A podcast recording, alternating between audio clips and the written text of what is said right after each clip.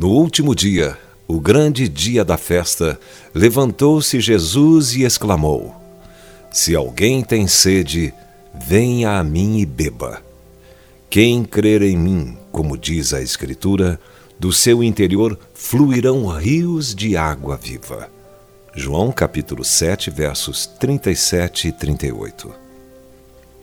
Ou seja, rios de águas vivas fluirão de quem crer em mim, como diz a Escritura. Jesus não está se referindo a águas vivas ao citar a Bíblia. Ele está se referindo a si mesmo e àqueles que acreditam nele. As pessoas não sabiam que passagem da Bíblia Jesus tinha em mente quando falou de águas, embora acreditamos que tenha sido Isaías capítulo 58, verso 11.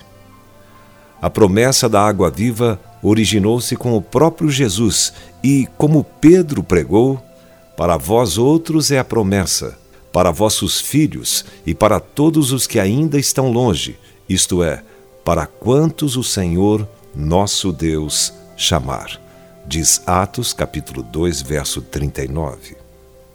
É importante darmos uma olhada em João capítulo 3, verso 34, que diz: pois o enviado de Deus fala as palavras dele, porque Deus não dá o Espírito por medida.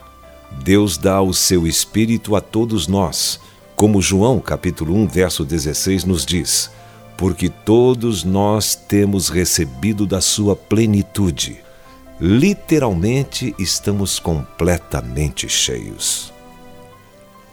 A plenitude está em Cristo Jesus e flui dele para nos encher. O Senhor é a fonte. Assim como Cristo está cheio, devemos ser constantemente preenchidos. Ele é cheio de graça e de verdade, e é dele que recebemos graça sobre graça.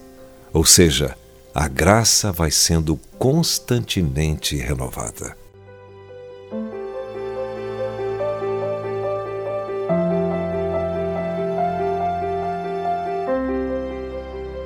Se você foi abençoado com esta palavra, compartilhe ela com alguém.